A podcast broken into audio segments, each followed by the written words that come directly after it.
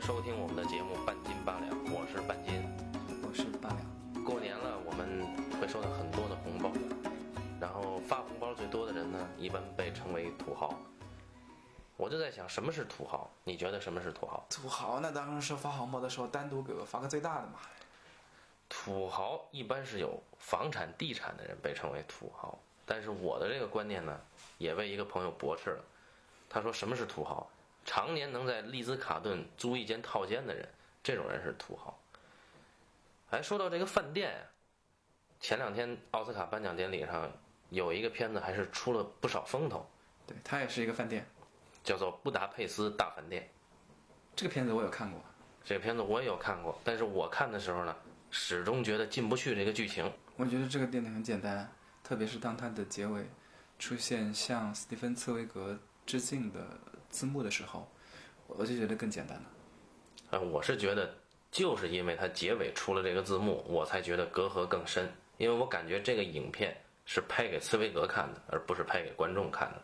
那一定是因为你没有看过茨威格的一部自传小说，叫做《昨日的世界》啊，我有听说过，有，但是我确实只看过茨威格的中短篇小说。那么，不如今天就请八两先生为大家讲一讲《布达佩斯大饭店》和茨威格的作品之间的关联吧。《布达佩斯大饭店》的影片结尾出现的第一个字幕是向斯蒂芬·茨威格致敬。是，呃，那么斯蒂芬·茨威格对广大的中国观众来说，应该是比较熟悉的作家。对，我记得我们小的时候课本里有他的短篇小说。嗯，上个世纪九十年代的时候，他的大部分作品就已经进入中国了。是，呃，我印象当中特别深刻的，呃，就包括呃一封陌生女人来信啊，马来狂人啊，对，一个女人生命中的二十四小时啊，还有很多其他的作品。另外，他的传记作品也非常的优秀，比方说《三大师》啊，应该说他是比罗曼·罗兰要晚近一些，但几乎具有同等声望的传记作家。啊，当然，他们本身也是很好的朋友。说到斯蒂芬·茨威格，说到这部影片呢，为什么韦斯·安德森就是这部电影的导演会向茨威格致敬？当韦斯安德森这部电影最后的字幕打出来的时候，是向史蒂芬茨威格致敬的时候，那一刻我才明白，我跟这个电影的隔阂其实正是来源于这儿。始终我没有看的太投入，而且只是停留在表层，震惊于它的美术啊、设计啊，还有人的行为啊。但是整个的故事，包括它故事背后的那个时代，我是有。很强的隔阂感。首先，我们要知道《布达佩斯大饭店》的这个导演韦斯·安德森，嗯，他是一个超级强迫症啊，强迫症。但是他喜欢对称的构图，我有听说过。哦，他不仅仅是喜欢在表现形式上对称，他在故事的内核上，他也非常苛求对称。故事的内核怎么对称呢？嗯，那我们就得具体问题具体分析喽。呃，首先还是得从这部影片说起。这部影片的故事讲述模式是一个多层模式，一层套一层，对，一层套一层，像俄罗斯的套娃那样。我们一眼就能搞到找到最里层的那个是什么？最里层的是一九三零年代的古斯塔夫先生。啊，这个古斯塔夫先生其实是由拉尔夫·费因斯扮演的那个饭店的经理。对。在它外面的第二层是什么呢？是一九六零年代的 Zero，啊，就是那个有点像印度小孩的那个，啊，那个时候他已经变老了嘛。啊，好，故事的第三层是一九八零年代的作家，啊，就是裘德洛扮演的那个作家。对，当他老年的时候，啊，然后最外面的一层才是现在，啊，最外面的一层是那个。走进墓地拿着笔记本的那个小女孩吗？我觉得那应该是一本书吧。啊，那是一本书嘛？啊、对呀。那书名是什么呢？我猜那本书名就叫做《昨日的世界》。哦，原来是这样。哦，搞清楚了这个影片的套层结构。嗯。那么我们再来看一看，如何从这个套层结构当中找到和茨威格相对应的、相对称的地方。这就是导演安德森的强迫症的内在体现。对，这我们说这四层当中，我们抛开最外面一层是面向观众的那一层，对吧？那个女孩就是我们观众本身。那么呢，另外的三层，我们可以把它的主人公挑出来，分别是古斯塔夫 Zero 和作家。啊，我们仔细看看一看这三个人的生活轨迹和茨威格本人的生活轨迹，看看是不是能够找到一些蛛丝马迹。那么说到布达佩斯大饭店，呃，茨威格本人和布达佩斯饭店有关，还是说和布达佩斯这个城市有关呢？呃，还是跟城市的关系更多一些吧。哦，嗯，布达佩斯大饭店，布达佩斯是匈牙利的首都。对，就是著名表演艺术家陈强先生给他的两个儿子命名陈佩斯和陈布达。嗯，这个扯太远了啊。在一九一七年之前，有一个君主制国家叫做奥匈帝国，它的主体就是奥地利和匈牙利。对，奥地利的首都是维也纳，匈牙利的首都则就是布达佩斯。嗯，斯蒂芬·茨威格就是一个在维也纳生活成长的犹太作家。哦啊，，他出生在一个富裕的犹太家庭。有多富裕呢？呃，他老爸是一个大纺织厂主，啊，资本家。资本家，对，嗯资本家。然后他老妈则是一个在全欧洲都有亲戚的一个上等犹太家庭哇，那真是千金。豪门呐，全欧洲都有亲戚哦。，对，那是一个签证办起来肯定方便对，两家都是豪门。相对来说，他老爹可能还没那么好。啊。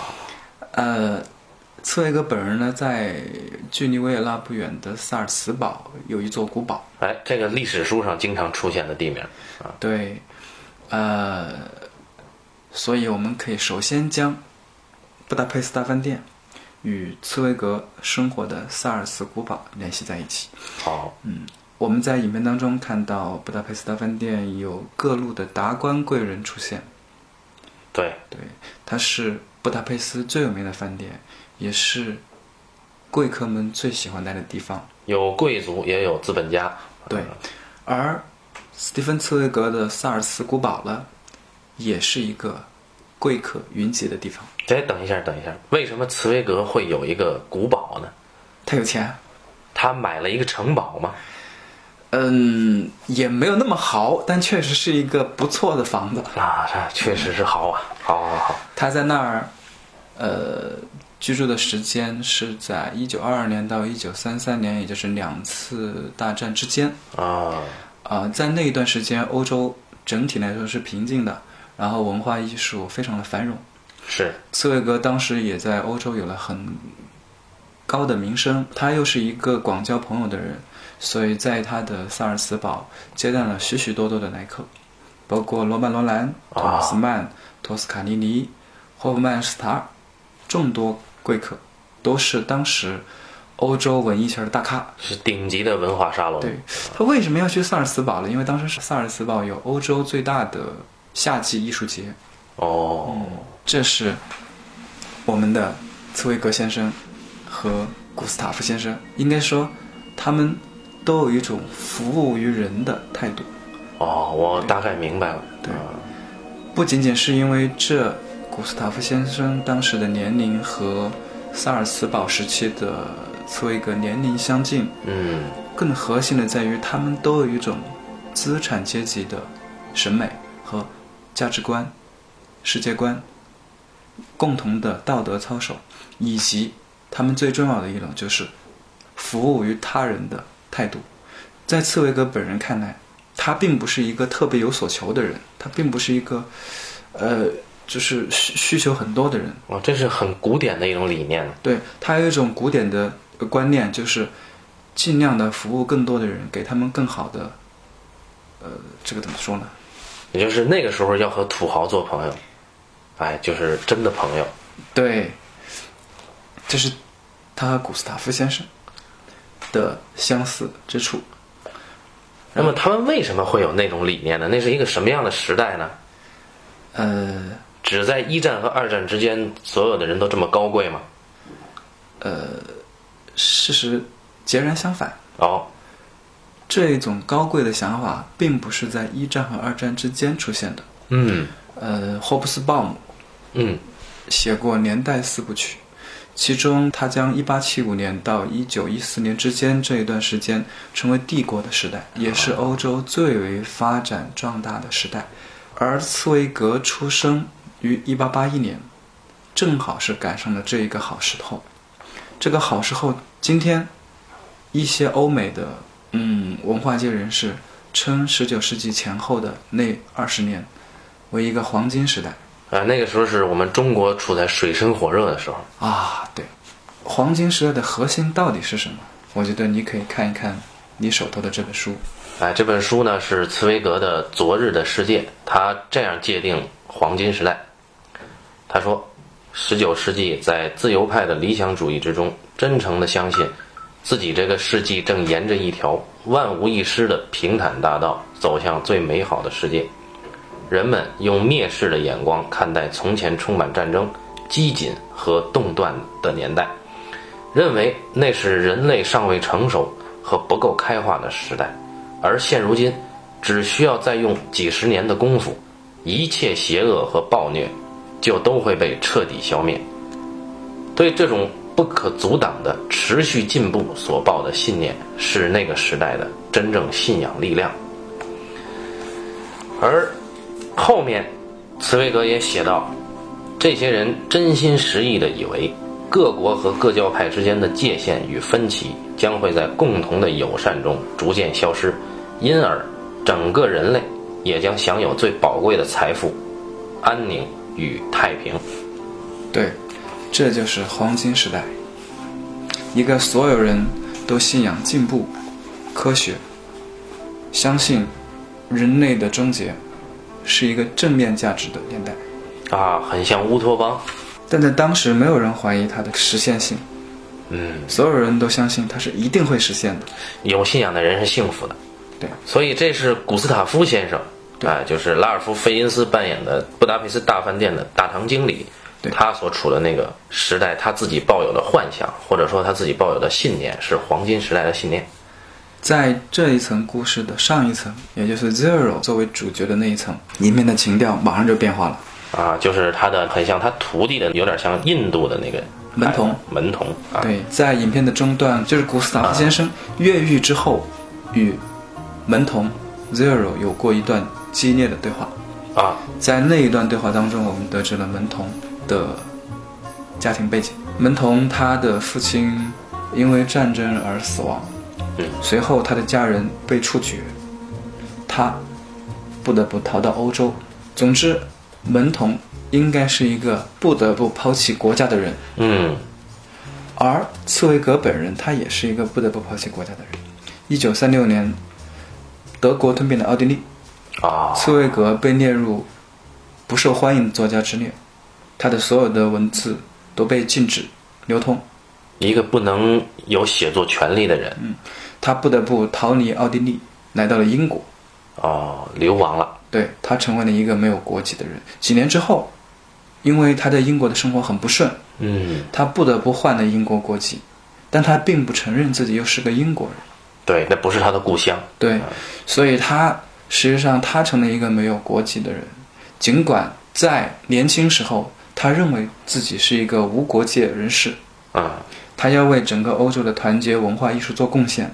但当他真的变成了一个流亡人士之后，他又深刻的怀念自己的祖国。对，也就是说他的无国界理念是一种很美好的信仰，嗯，而他真正的现实境遇和这个信仰之间的鸿沟非常大对，门东 Zero 他也是一个没有国籍的人。啊。然后我们再说到第三个，好，就是作家。就是裘德洛扮演的那个作家，对作家和茨威格的印证可能是最浅显的，但又是最牵强的。身份上他们都是作家，对除了这个以外，还有其他的吗？而且你要想啊，他们还有更相似的地方，就是茨威格作为传记作家是声名显赫的，啊，对，而裘德诺饰演的这位作家呢，他写的这个故事事实上也是个传记故事，对不对？啊，是以古斯塔夫。对呀、和这个 Zero 对呀、两个他实际人为核心上他的故事也是一个传记故事。是，而作家在影片的结尾和 Zero 老年人 Zero 道别之后，嗯。嗯，他有过一段旁白。他说离开九江后不久，我就去了南美，哦，南美，嗯，很长时间都不回欧洲。哦，茨威格好像，对啊，茨威格在一九三九年离开了英国，中间短暂的在美国居住了一段时间，随后又去了阿根廷。一九四二年，他在阿根廷自杀，也就是说，他离开欧洲之后就再也没有回去过，哦，但再也没有回望那一段华丽的废墟。华丽的废墟。对，这是影片结尾的旁白。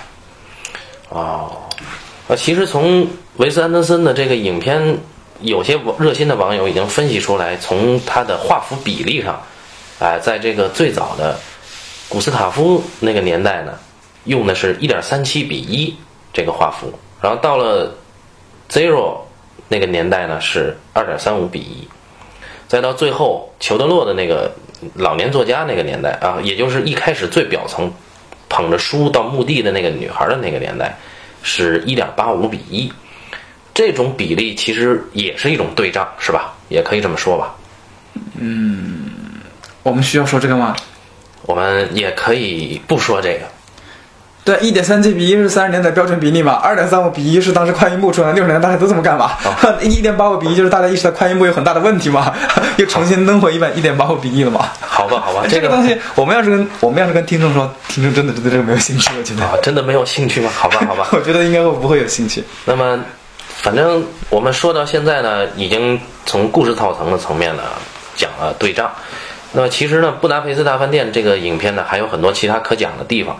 呃，从饭店这个角度上讲呢，不知道你是喜欢布达佩斯大饭店，还是喜欢《闪灵》里面的那个恐怖的饭店，大雪覆盖的那个饭店啊，还是喜欢和平饭店，还是喜欢游顶天酒店啊，或者你会喜欢海盐的那个五星大酒店啊？好，不管怎么样，我们先告一段落。啊，待会儿再见。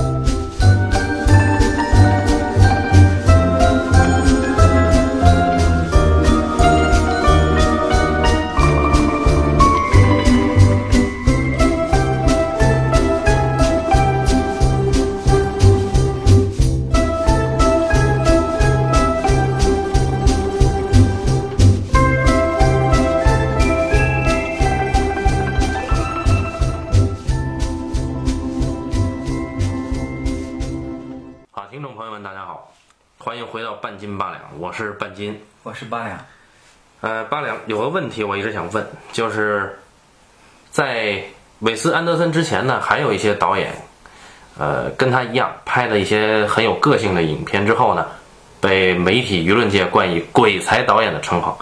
你怎么看“鬼才导演”这四个字啊？你是说鬼才去当导演吗？对，我觉得“鬼才去当导演”是一种解释。还有一种可能性呢，是大家看完片子什么都不懂，然后内心打了一个问号，说这是什么鬼呀、于是就是鬼才导演了。那么韦斯安德森为什么会被称为鬼才导演呢？因为我觉得他一点都不鬼。好，上一单元我们说到了层层嵌套，然后也讲到了，呃，韦斯安德森他是一个强迫症，他喜欢自己的故事内部和现实有一个对仗。那么，韦斯安德森的《布达佩斯大饭店》为什么选定了茨威格做致敬的对象呢？因为茨威格的命运就是那一代人的缩影，他们经历了一个黄金年代，又经历了一个被彻底摧毁的年代，一切都被彻底摧毁、彻底重建的时期。在这个最黑暗的时期，他写下了他的回忆录。在他的书中，他的序言当中，他很清晰地表明，他写这本书是为了让当时的年轻朋友们没有经历过一战之前岁月的人们看到，过去曾经有一个世界是什么样子的，曾经有一个世界，嗯，欧洲人，啊，我们说特指欧洲人吧，嗯，在各个国家之间游学、生活是不需要跟办各种各样的护照和手续的。曾经有一个世界里，嗯，每个人都知道自己将走向何方，对未来充满信心，相信生活都会变好，相信科技，相信进步。而这样的一个世界是他写书的四十年代的年轻人们所不知道的。那实际上，今天欧盟也实现了这一过程，就是不用国与国之间没有界限，是一个欧洲共同体。但是今天的核心价值好像已经远远脱离了茨威格的那个年代，或者说他所抱有的信仰，是吧？嗯，对。那么这个为什么没有在欧洲导演提出来，而是由维斯安德森一个美国导演提出来呢？还是那样啊，就是美国文化终究是从欧洲文化当中，呃，发展延伸出来的。那么作为这种继承者的美国人，他们潜意识里面对于先辈们的东西吧，抱着一种很复杂的心理。他们一方面是很仰慕的，就是他们觉得这些欧洲的前辈们确实做到了他们曾经一度做不到的东西。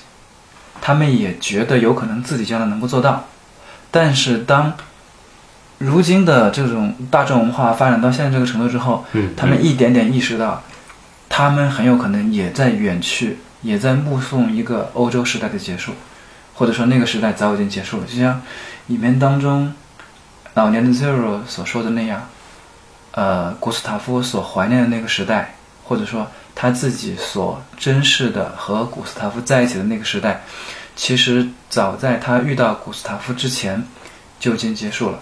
在一九三零年代之前的时候就已经结束了。古斯塔夫只是用他自己的人格魅力，给大家留了一个虚幻的影子在那儿。告诉大家美好曾经存在，是吧？对，古斯塔夫告诉了 Zero，啊，告诉了门童，美好曾经存在。微弱的文明之光，总是会在某一个地方生根发芽。那么，茨威格写这本书的本意也就在此。他相信光明和黑暗总是在一起的。目前的黑暗也许只是我们在人类文明进步上的小小挫折而已。他要让看到这本书的比他更年轻的人知道，美好的东西曾经是存在的，将来也有可能继续存在。所以影片开头这个小姑娘拿着书，也是一种希望。嗯，我觉得应该是吧。实际上，茨威格所说的这个美好年代，呃确实有很多值得令人怀念的东西。呃，可能影片当中可能没有讲的那么的清楚。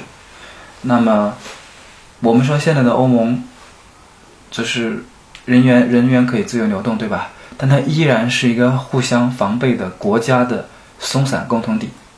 对，而在茨威格那个年代，有很多像茨威格那样的人，甚至是置国家于不顾的。以茨威格本人来说，他以自己是奥地利公民而自豪，对，但他另一方面，他又不坚持坚守自己的这个奥地利公民的身份，并不是说他不爱国，或者是他不是公民，而是他的眼界放得更长远。他认为欧洲是一家人，所以他愿意为了欧洲的各种文化发展做出自己应有的贡献。比方说，他最早的时候，他是以一个翻译家的身份出现的，他翻译了很多其他国家的作家的作品，翻译成德语。啊，那么他翻译过法语啊、英文啊，都是为了把它翻译成德语，让整个欧洲能够互相之间了解。因为他在在他们那个年代，那个时候的人们对于欧洲一统的观念，比我们现在对于欧洲一统，比比当今的欧洲公民对于欧洲一统的信心更加充分一些，也更加乐观一些。所以茨威格在很多小说的叙事中，经常会用到嵌套的结构，就他本人并不直接叙述原来的故事，而是借一层或者借两层的人。比如说，我有一个朋友跟我讲过，对吧？对对对，这个在茨威格他自己本身的小说叙事和这部影片的叙事确实也有呼应的地方。比方说马奈狂人，嗯，他就是由马奈狂人这个本人这个人物讲述给船上的这个作家，也就是小说当中的第一人称我。对，他的故事当中，就是茨威格的故事当中，往往有一个第一人称的我，是那个听故事的人。而有意思的是，《布达佩斯大饭店》里面的作家也是一个听故事的人。这个目的是在缅怀过去，但是同时跟观众或者读者本身形成了一道墙，或者说多了一个传播媒介。这样会不会让人感觉更陌生或者更疏离呢？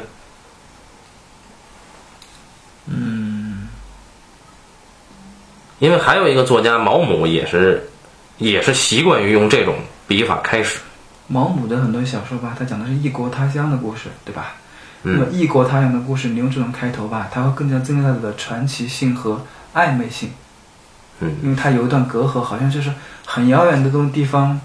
很遥远，比方说很遥远的东方发生了一件什么离奇的事情，那么用通过这种讲述的方法讲述出来，隔了一道，讲述出来，增加它的传奇性。茨威格的故事也有，我觉得也有一点点类似的地方，但是在这个，但是在这部影片当中，他这种讲述吧，我倒是觉得它增加它的一种遥远的年代感的意义或者是目的性更强一些。他要告诉的你，就是说这是过去。电影，因为它毕竟是一门时间的艺术嘛，我是觉得在电影当中，你时间的流逝要比其他的就是形式要更加动人一些。也因为这样的隔阂感，可能会带带来一种忧伤、悠远的感觉，是吧？所以他才说昨日嘛，茨威格的昨日是是一个记忆，就像他自己本人所从事的工作那样。他是以传记作家而出名，所以他呢，你可以视他为一个本身就是，呃，人类文明的一个记录者。那么，这个记录者，他希望他所记录的人类文明的灿烂时刻，能够留下来，能够让人记住曾经有过的这些东西。而这种曾经是一定要通过时间的一次一次套往回套才能套得出来的。